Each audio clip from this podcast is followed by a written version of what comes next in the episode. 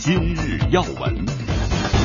啊，今日要闻，我们还是关注一个后续的事件的进展啊，这是医院被强拆啊。前两天我们的节目也做过关注，郑州大学第四附属医院被强拆事件调查组发布了一个最新的通报，认定该拆除工作是由当地街道办。呃，还有郑州的惠济区征收办等有关领导私下提议，事先没有履行强制拆除手续，确定为非法拆迁。为此呢，包括惠济区副区长赵登义在内多名官员被追责，非法拆迁的具体组织者已经被警方刑拘。我们来听报道。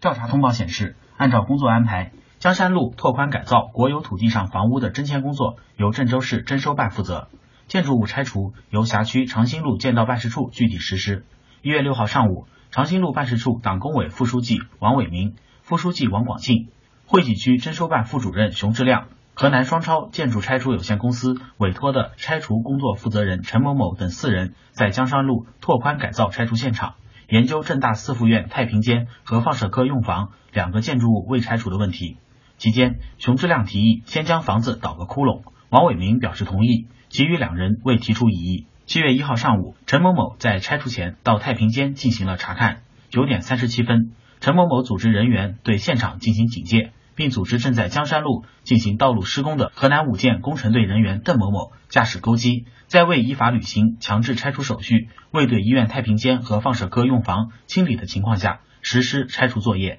致使太平间房屋被扒塌，放射科用房窗户及部分墙体遭捣毁。针对上述非法拆迁活动，郑州市委市政府对当地有关党政干部进行了一揽子追责，其中惠济区委、区政府对辖区内征收拆迁工作督导不力、疏于管理，责令其写出深刻检查。惠济区副区长、长兴路办事处党工委书记赵登义因对征收拆迁工作督促检查不力，由郑州市纪委对其诫勉谈话。在私下提议强拆的几名官员中，长兴路办事处党工委副书记王伟明被给予党内警告处分，惠济区征收办副主任熊志亮。在事发后被免职的情况下，将依据有关规定给予记过处分。长兴路办事处党工委副书记王广庆由区纪委对其诫勉谈话。通报还称，因直接组织强拆，河南双超建筑拆除有限公司江山路拓宽工程建筑物拆除负责人郑某某因涉嫌故意损坏财物罪，目前已被警方刑拘。钩机司机邓某某被行政拘留。呃，刚才九霄也说啊，确实这个新闻都是在周日的夜晚，我们梳理的同时还在等，呃，下一周会不会有新的一些发现或者是新的进展？但是回顾起来，好像这一周内确实有这么一些新闻，让人感觉说不出什么，有一种无语的感受啊。像这个事情，呃，有网友也评论了说，这个离奇程度让人感慨，呃，都是很难见的一个事情，因为这个强拆不少见了，但是把这个公立的医院都。嗯，给强拆了，让人生出一种惶惶然。呃，还有什么不能拆？呃，当然了，这次这个调查的结果在不断的推进啊。呃，但是其中还是不少细节，回顾起来，让我们觉得的确有些匪夷所思。这个问题出在哪儿？能得出什么教训？啊，两位观察员怎么看？你知道这个新闻里面有四个字儿啊，这个让人觉得啼笑皆非，或者觉得非常难受啊。嗯。呃，居然这么一个。公然的违法行为，因为国有土地上的这个房屋拆迁条例已经公布了很多年了，而且前两年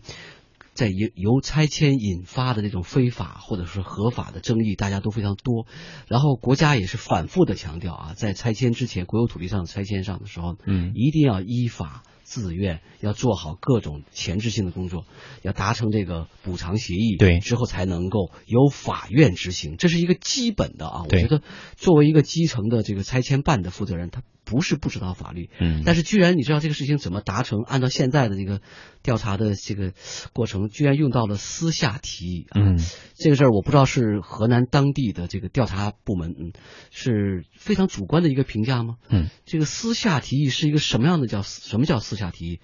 他们这种私下是不是把国家所有的法律，把国家公务人员在全面依法治国背景上所应该有的基本的法律素质全部扔在了脑后？嗯，呃，以至于还还因为还有一个事实，我觉得就现在还没有弄明白，就是他到底是不是把那个太平间里面的尸体哎进行了一个损毁？对，如果这块涉及到的话，恐怕还仅仅不仅仅是民事责任啊，对，这个刑事责任和一系列的赔偿责任，我觉得都得去追究他。嗯，呃，白宇。确实啊，刚才蒋瑶老师谈到的这个私下提议，这是让我们今天，呃，应该不只是今天了哈，这这这几天都觉得怎么想也想不明白的私下提议就可以强拆人家的房子。那么这几个人到底有多大的权利？是权大还是法大的问题？如果他们权大，那显然他们不应该在这样的一个一个环境当中来作为一个。地方的一一个一个职能部门的管理者，那么除此以外呢，其实我们还看到了一个细节哈，就这几个人在商量的时候，有人提出说先把这个房子先给他弄个窟窿，嗯，呃，因为我们在做这个调查报道的时候，你知道，经常有很多的这个老百姓啊跟我们反映说，我们家那个房子啊，嗯，所谓的我成了钉子户的时候，嗯，哎呀，这个夜里头也是不得消停的，嗯。啊，不知道什么时候哪块瓦就掉下来了，但是没有证据，你知道这个老百姓他取证他是很难的，是，那么这件事儿呢？我们没有办法把它直接联系在一起，但是我是希望，嗯，以后各个地方在处理拆迁问题，甚至是涉嫌强拆问题的时候，能不能够更多的考虑一下，从相对弱势一方的视角去思考问题，换位思考，换位思考一下，免得这样一个私底下的提议，或者说在很多的过程当中。啊，到底哪个不是私底下的，哪个是私底下的？我觉得这个起码是要先摆在台面上来说的，就没有私底下。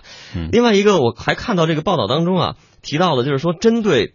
上述的啊，这一次的非法拆迁的活动，郑州市委市政府对当地有关党政干部进行了一揽子追责啊，一揽子的这个这个追责，我觉得这个责追得好，嗯，而且不仅仅是要追他的这个行政责任、管理责任，涉及到违法问题，一定要追究法律责任、司法的责任。那么还有一个就是说，呃，这一次是被媒体这么关注的这个事情啊，对，有了一揽子的追责，对。那么没有被媒体关注的时候，我们当地的党政机关、司法部门是不是也要一揽子追下去，而且要一追到底？我觉得呀，应该都这么追。嗯，真是，我们现在都处在这个快速发展的城镇化的时代啊。都说依法治国、法治政府的建设，这是国家大政方针，还是我们整个这个时代的需求？呃，特别是只有这种协调推进城市发展的四个全面的这个要求指引之下，也是在这个依法治国的背景之下的。都说要守规矩、讲法治，现在这个氛氛围是很浓厚的。依法行政、依法办事是政府治理的主旋律。出现这个事儿，不能像刚才呃白宇他经常做这个调查类报道，